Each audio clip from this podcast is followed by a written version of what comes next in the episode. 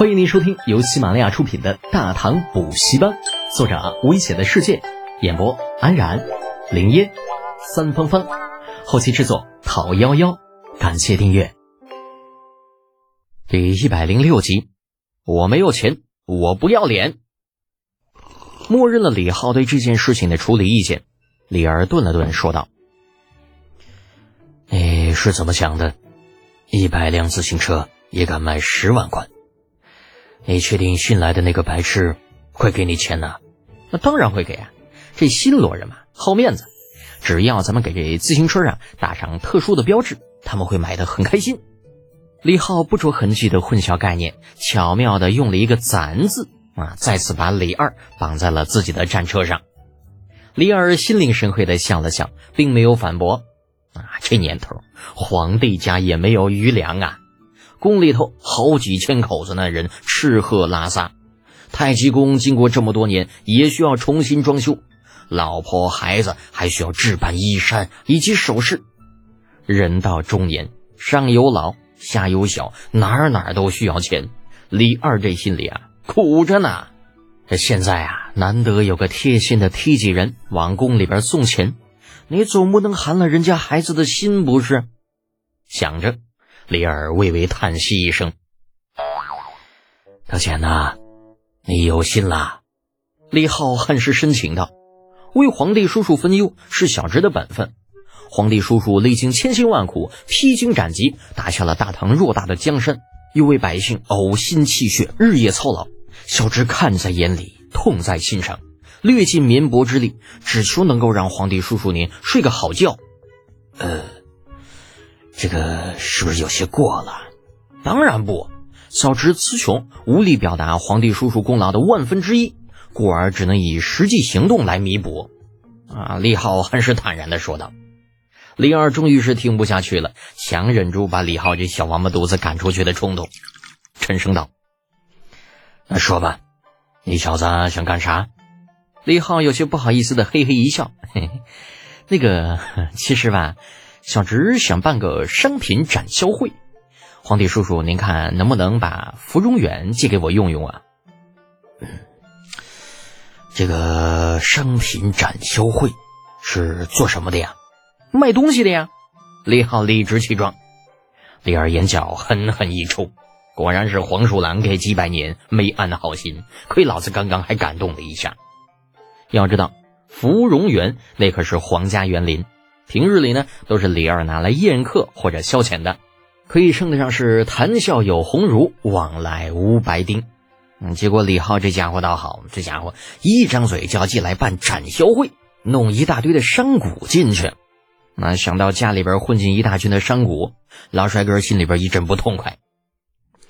不行，此事啊，你还是断了念想吧，朕绝不会把芙蓉园借给你。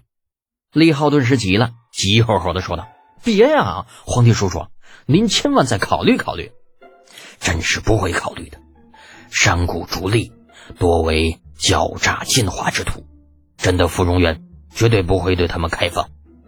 士农工商啊，自古商人便因为种种原因被人所不齿，而且不仅仅是在古代，就算到了近现代的华夏，那也是在二十世纪八十年代末期，经商之人的地位才有所提高。李浩没有想到李二会拒绝的如此坚决，傻傻的愣了半天。嗯，皇帝叔叔，您可是天子，统御万民，怎么可以对自己的子民有偏见呢？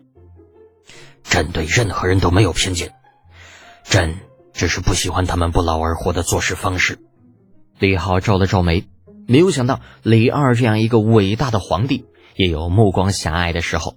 这绝对不行，必须要改变他的观点。想了又想，李浩咂巴嘴。可是皇帝叔叔啊，商贾促进了商品流通啊，若是没有商贾，百姓甚至连种地的犁杖、锄头都是买不到的，吃饭会没有锅灶，穿衣将身裹兽皮，大唐将一夜之间回到上古。但是李二这一次比以往固执了许多，一摆手道。朕比你清楚这些，你别想用这样的方式改变朕的决定。就如同李二的思维固执，而李浩的思维却是灵活多变，一条路走不通，大不了再换一条嘛。反正他也没想给那些个山谷证明，李二有偏见就有偏见呗，大不了咱们换个说法就是了。皇帝叔叔啊，其实吧，嗯，我借芙蓉园的主要目的还是想要向世人展示一下我们大唐的实力。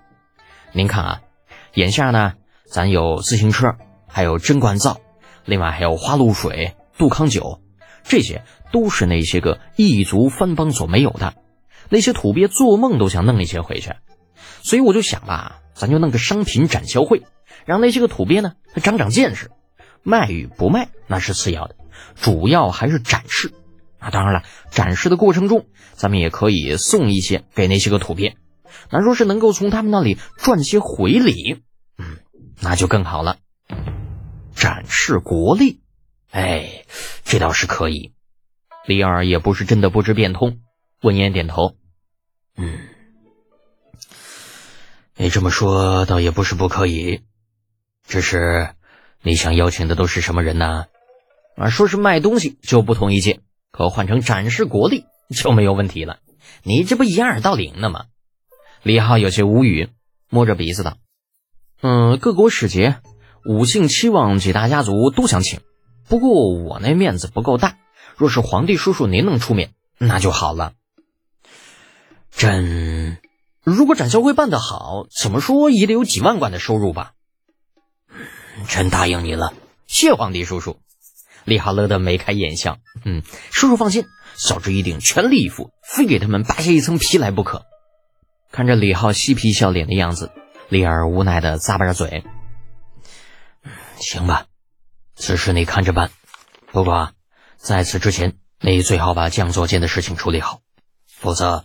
别怪朕反悔，行呗，那多大点事儿啊！如果不是想要回去安排一下，李浩几乎可以拍着胸口保证一定完成任务。不过，嗯，好像活字印刷还是有些问题不好解决。最难的就是找不到雕刻的匠人。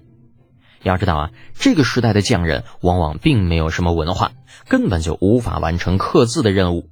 而识字的雕版匠人，嗯。还真不是那么好找，而且就算找到了，短时间内也无法刻出那么多的字。